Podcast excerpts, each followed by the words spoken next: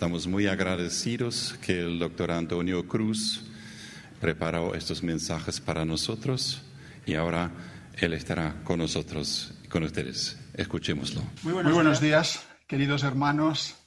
En esta triste situación en que estamos padeciendo en todo el mundo, con la pandemia que todos conocemos, desgraciadamente también, eh, se hace prioritario reflexionar en torno a, este tema. Muchas veces algunos dicen que Dios ha sido el culpable de todo esto, que Dios está em, eliminando personas del mundo.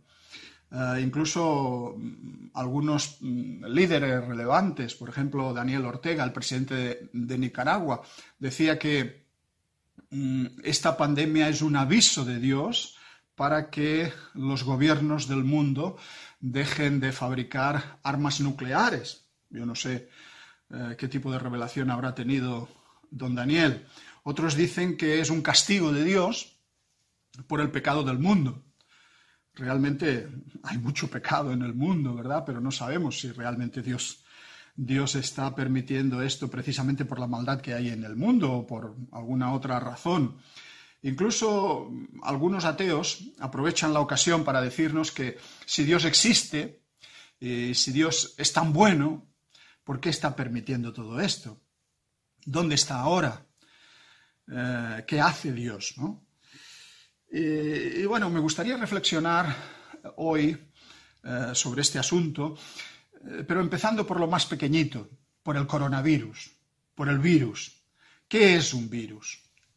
Bueno, estos días se está hablando mucho de los virus y eh, un virus en realidad es algo que ni está vivo ni está muerto.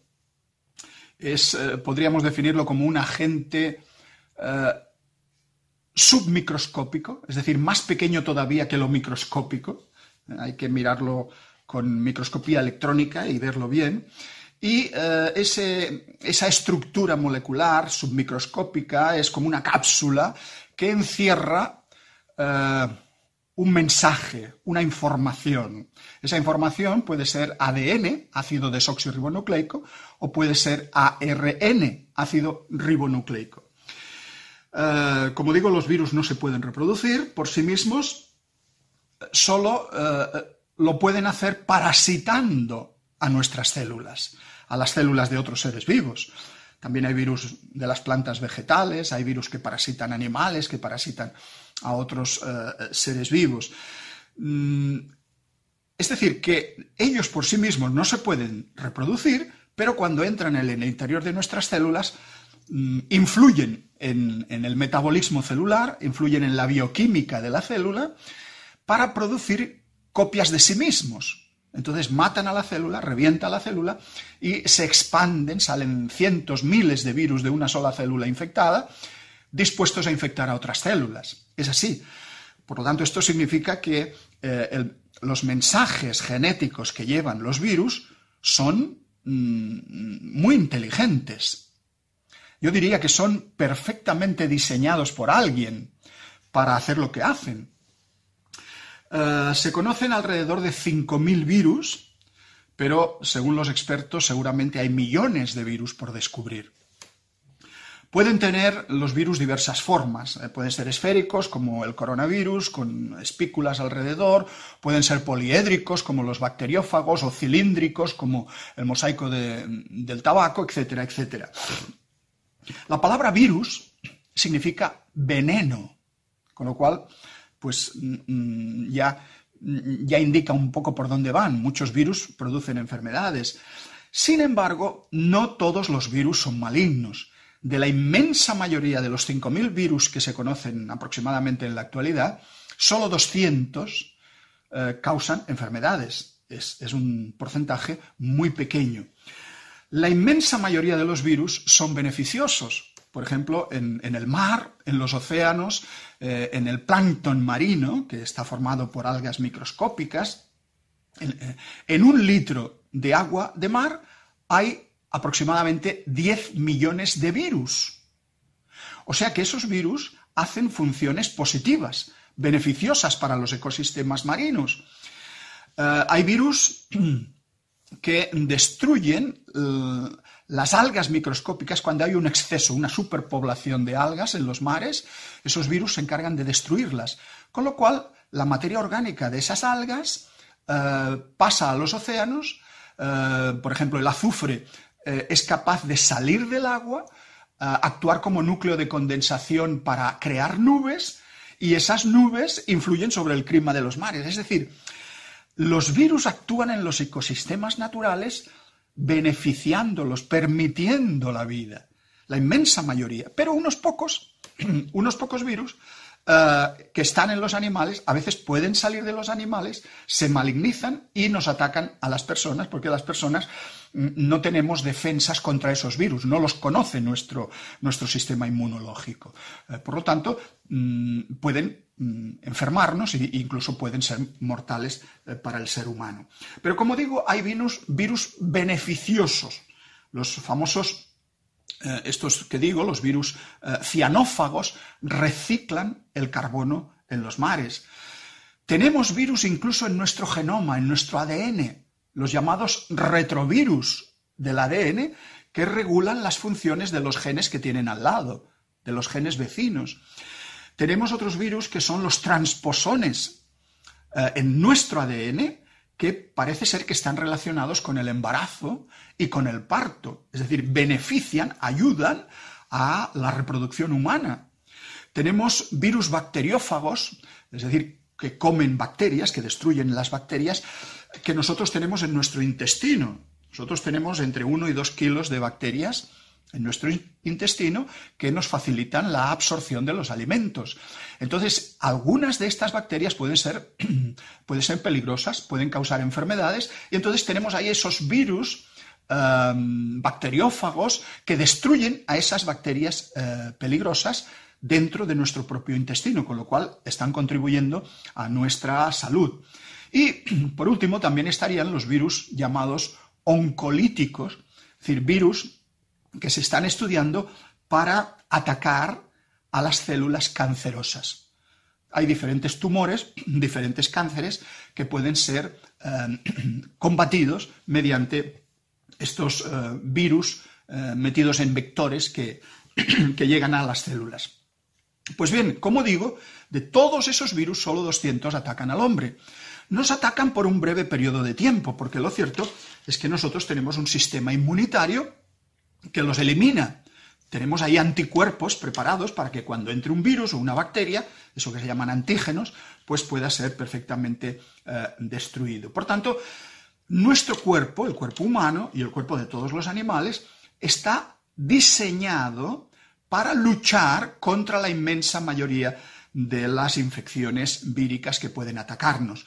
Nosotros tenemos unos glóbulos blancos en la sangre eh, tenemos unos granulocitos, unos monocitos, unos, los linfocitos T, los linfocitos B, que se dedican precisamente a eliminar, a atacar, a eliminar, y es una defensa inmunológica frente a estas eh, afecciones.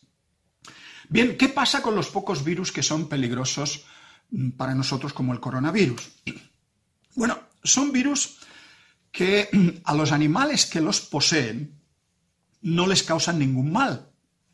Pero cuando llegan a nuestro sistema inmunitario, como nuestro sistema inmunitario no tiene memoria, no los conoce de ellos, pues eh, entonces sí que pueden ser peligrosos. Todas estas enfermedades producidas por virus, procedentes de animales o por bacterias, se llama, eh, lo estudia la zoonosis.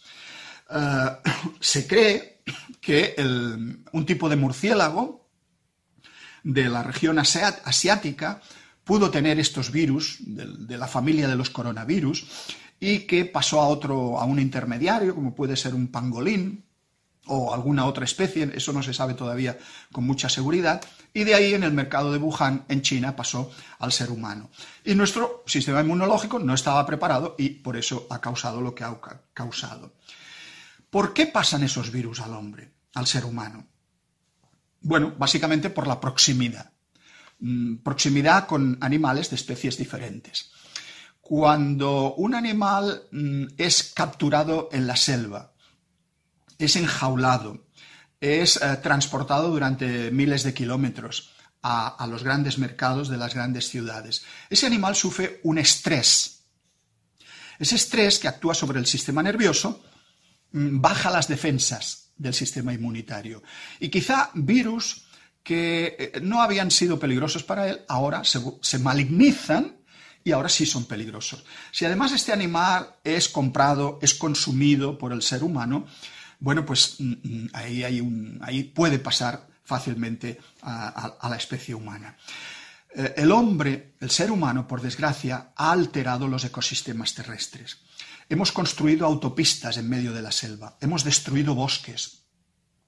Eh, a veces hay especies que solo viven en un árbol que desaparecen eh, para siempre. Cuando se desequilibran los ecosistemas naturales, hay especies que proliferan, porque las que las mantenían a raya, las que las equilibraban, han desaparecido. Y ese desequilibrio en los ecosistemas hace que algunas especies se conviertan en auténticas bombas biológicas, bombas de virus. Y esto es lo que está pasando. El ser humano está destruyendo los ecosistemas naturales, con lo cual disminuye la biodiversidad y esto genera una proliferación de los virus. El maltrato de la creación es la principal causa de las pandemias y de las epidemias víricas. Bien, y aquí viene la cuestión ya más bíblica, más teológica. ¿Por qué un Dios bondadoso? ¿Por qué un Dios omnipotente ha permitido que el COVID-19 haya matado ya a más de dos millones de personas por todo el mundo? Bueno, el coronavirus no es la peor enfermedad que le ha ocurrido a la humanidad. Eh, recuerdo que eh, en el siglo XIV, la famosa peste negra, pues acabó con 50 millones de personas, sobre todo en Europa, porque las pulgas y los piojos mm, pasaban de las ratas y los ratones al ser humano y le contagiaban eh, esta, esta bacteria. El sarampión, por ejemplo, una enfermedad que hoy prácticamente está erradicada, pues mató a 200 millones de personas. Ahora llevamos poco más de dos. El virus de la viruela mató a 500 millones de personas. El virus, el famoso virus de la gripe española en el año 1918 mató entre 50 y 100 millones de personas. El virus del SIDA, el virus de inmunodeficiencia humana, pues ha matado ya a 35 millones de personas. Casi todas estas enfermedades han sido prácticamente erradicadas gracias a las vacunas que el ser humano ha inventado, a la ingeniería genética, a la manipulación de moléculas orgánicas para atacar al virus. Eh, enfermedades como la difteria, como el tétanos, como la tosferina, la poliomielitis, la rubeola, la varicela, el papiloma humano, todo eso se ha conseguido erradicar. Todavía algunas subsisten en algunos países no industrializados, pero fundamentalmente mm, eso ha sido mm, un éxito de las vacunas descubiertas por el ser humano. La vacunación, en general, se ha convertido en uno de los mayores logros en la reducción de la mortalidad infantil y también de la mortalidad de los adultos. Las vacunas son, según la Organización Mundial de la Salud, probablemente el mayor avance contra las enfermedades en toda la historia de la humanidad, hermanos. Eso hay que reconocerlo. Sin embargo, en el mundo todavía hay muchas personas, algunos grupos, que cuestionan la efectividad de las vacunas, que las rechazan por considerar que son más perjudiciales que beneficiosas para la salud. Ahí están los movimientos antivacunas que dicen que, bueno, que existe la posibilidad de que las vacunas tengan efectos eh, secundarios sobre las personas, como, por ejemplo, mm, infectar a personas que estaban sanas con la enfermedad precisamente que se pretende combatir, que las vacunas debilitan el sistema inmunológico de la persona vacunada, se dice, que pueden provocar autismo, esterilidad, homosexualidad. eh, en fin, que, eh, que las vacunas pueden transmitirnos cosas extrañas como chips o que son, son de Satán, son satánicas, etcétera, etcétera. Yo creo, queridos hermanos, que nada de todo esto es cierto. Los movimientos antivacunas no tienen razón cuando dicen estas cosas. Son ideas que surgen en la sociedad posmoderna, que vienen determinadas por la desconfianza en la ciencia, que es propia de nuestro tiempo, eh, la desconfianza en la medicina tradicional, así como una supervaloración de terapias alternativas. Es verdad que a veces hay falta de transparencia, sobre todo en la industria farmacológica, que lo que quiere es hacer dinero, claro, quiere ganar. Y que en ella predomina sobre todo pues, la búsqueda de beneficio económico. Pero esto no significa que las vacunas sean peligrosas para la población. Cuando salió la primera vacuna, la vacuna contra la viruela, en el año 1798, por un médico inglés que eh, se llamaba Edward Jenner, que se considera el padre de la inmunología, pues el argumento de más peso que tenían los antivacunas de aquellos años era de carácter religioso. Creían que la vacuna no era cristiana, porque provenía de un animal como la vaca. Claro, si metíamos células de vaca o, componentes de vaca mm, en el, cuerpo humano, pues eso mm, parecía que, fuese una transgresión natural, algo que va contra natura. Incluso para algunas congregaciones, la vacunación suponía una interferencia en la voluntad de Dios. Introducir cuerpos de animales o restos de animales en el cuerpo humano era un sacrilegio. Claro que comerse un buen asado también es introducir células animales en el cuerpo humano. Y eso no se consideraba un sacrilegio. ¿Qué es más importante? ¿El alimentarse o el salvar millones de vidas humanas de la muerte? Volviendo a la cuestión de por qué permite Dios esta epidemia del coronavirus. Eh, debemos decir que Dios puede tener razones que nosotros perfectamente podemos desconocer. Dios puede tener sus razones, y eso no quiere decir que nosotros las entendamos, o que alguien haya tenido una revelación especial y Dios le haya, explicado por qué, por qué lo está haciendo. Hay sufrimientos que pueden tener un sentido pedagógico. Por ejemplo, cuando nos duelen las muelas, se nos está avisando, ese dolor nos dice, ve al dentista, tienes un problema, eso hay que curarlo, hay que sanearlo, ¿verdad? El dolor a veces eh, es, útil. Mm, siempre se dice que el problema del mal es difícil de explicar desde la fe cristiana. Y es verdad, a veces hay cosas desde la fe que, tampoco entendemos por qué ocurren. Pero ¿es que acaso ¿Hay una explicación mejor desde el ateísmo? ¿Existe alguna explicación desde el agnosticismo que sea mejor que la cristiana? ¿Cómo lo explica el mal, el ateísmo? La respuesta atea al problema del mal sería, por ejemplo, que este COVID-19 no es malo en sí mismo, sino todo lo contrario. Es algo beneficioso para la especie humana porque se están muriendo los más débiles, los más ancianos, los que tienen un sistema inmunitario Mm, deficiente, débil, y eso está favoreciendo la evolución de los que sobreviven, la supervivencia de los más actos. Pero, hermanos, esta explicación, ¿de qué le sirve al que está en la UCI sufriendo por este coronavirus? De poco, de nada. Y cuando se dicen estas cosas, cuando desde el ateísmo se señala que esta epidemia es mala, ¿qué es en realidad lo que se está haciendo? Pues se está recurriendo a un estándar moral de lo que es bueno y de lo que es malo, que no es el estándar propio del ateísmo, ni del orden natural. La única base en la que se puede sustentar este código moral son las prescripciones de la Biblia reveladas por Dios al considerar el coronavirus como un mal para el ser humano, se está, de hecho, afirmando implícitamente que hay un Dios bueno, que hay un Dios que sabe distinguir entre lo que está bien y lo que está mal. La Biblia enseña que Dios no fue el autor del mal en el mundo, sino que el mal surgió como consecuencia del orgullo, de la soberbia, de la desobediencia humana.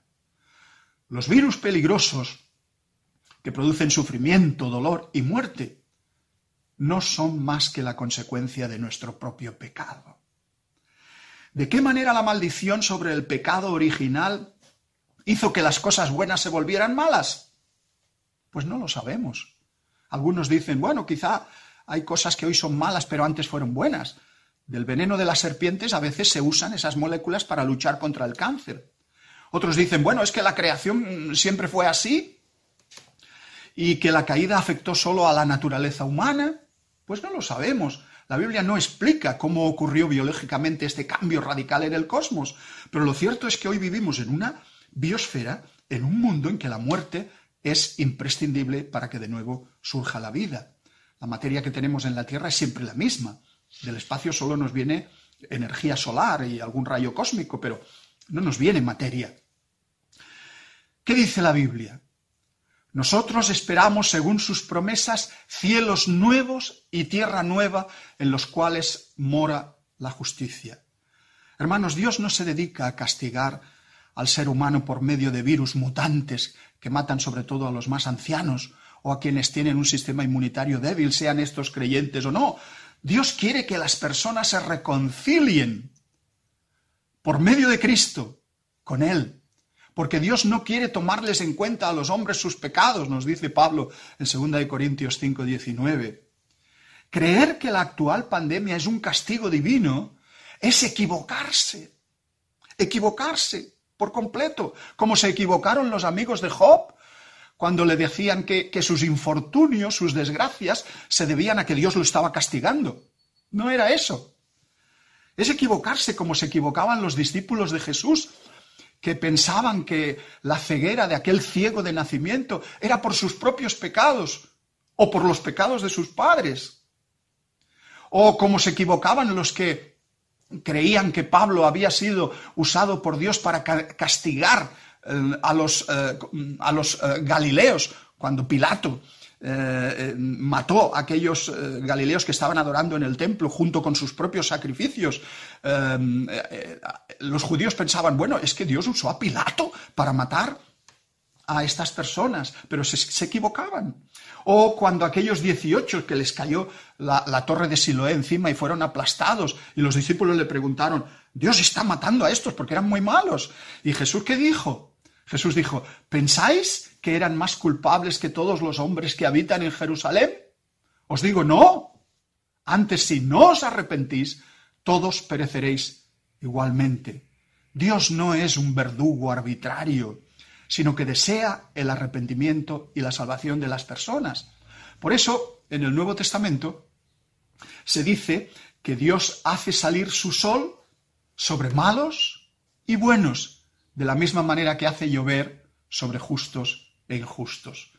Y aquella antigua imagen borrosa, precristiana, del Antiguo Testamento, del Dios justiciero, del Señor de los ejércitos que castigaba a los hebreos con plagas y guerras, que endurecía el corazón de los hombres, que enriquecía o empobrecía y de cuya boca podía salir lo malo o lo bueno, se perfilará definitivamente en el Nuevo Testamento el rostro amable, el rostro cariñoso de Jesús, de Jesús colgando de un madero.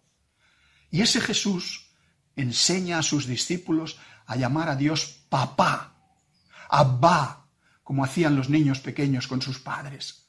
El Dios de dioses y Señor de señores, poderoso y temible, muestra ahora en el Nuevo Testamento su, su dimensión, su cara más amable y más humana. El apóstol Juan escribirá que el que no ama no ha conocido a Dios porque Dios es amor.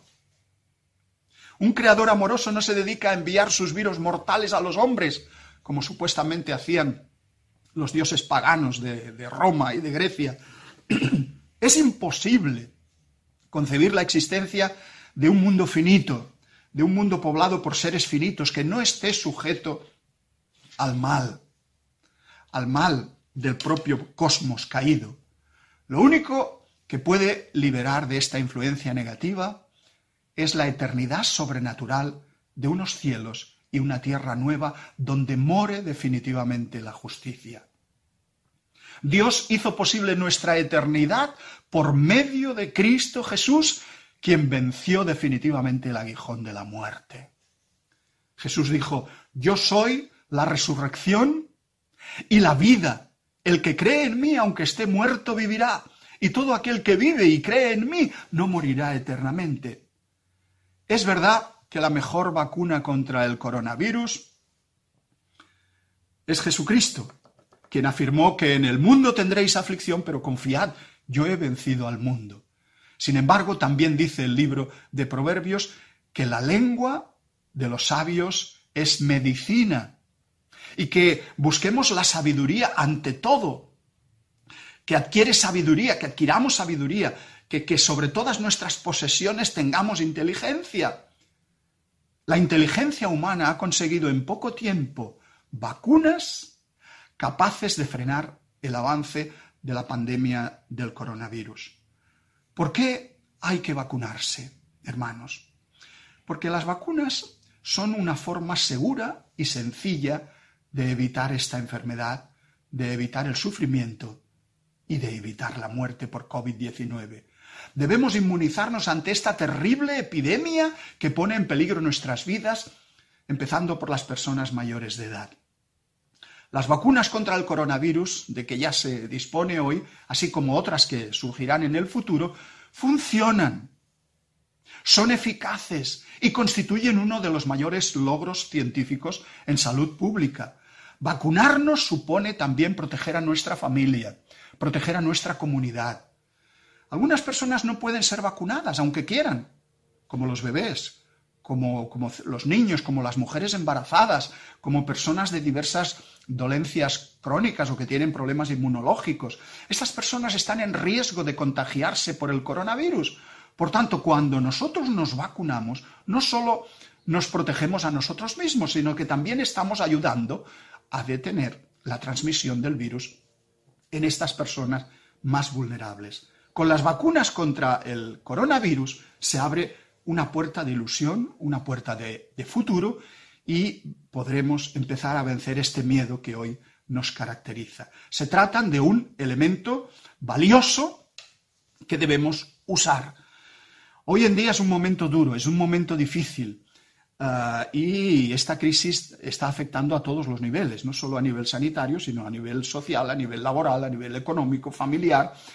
Y su ejercicio, es decir, vacunarse, es un ejercicio de responsabilidad personal y colectivo.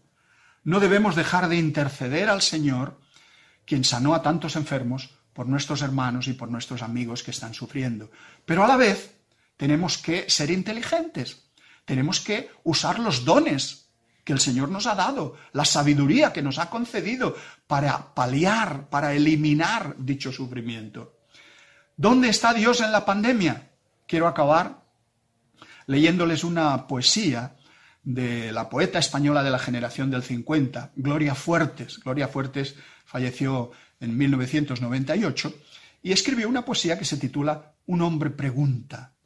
Y dice así, ¿dónde está Dios? ¿Se ve o no se ve? Si, tiene, si te tiene que decir dónde está Dios, Dios se marcha. De nada vale que te diga que vive en tu garganta, que Dios está en las flores y en los granos, en los pájaros y en las llagas, en lo feo, en lo triste, en el aire, en el agua. Dios está en el mar y a veces en el templo. Dios está en el dolor que queda y en el viejo que pasa, en la madre que pare, en la garrapata, en la mujer pública y en la torre de la mezquita blanca. Dios está en la mina y en la plaza. Es verdad que está en todas partes, pero hay que verle.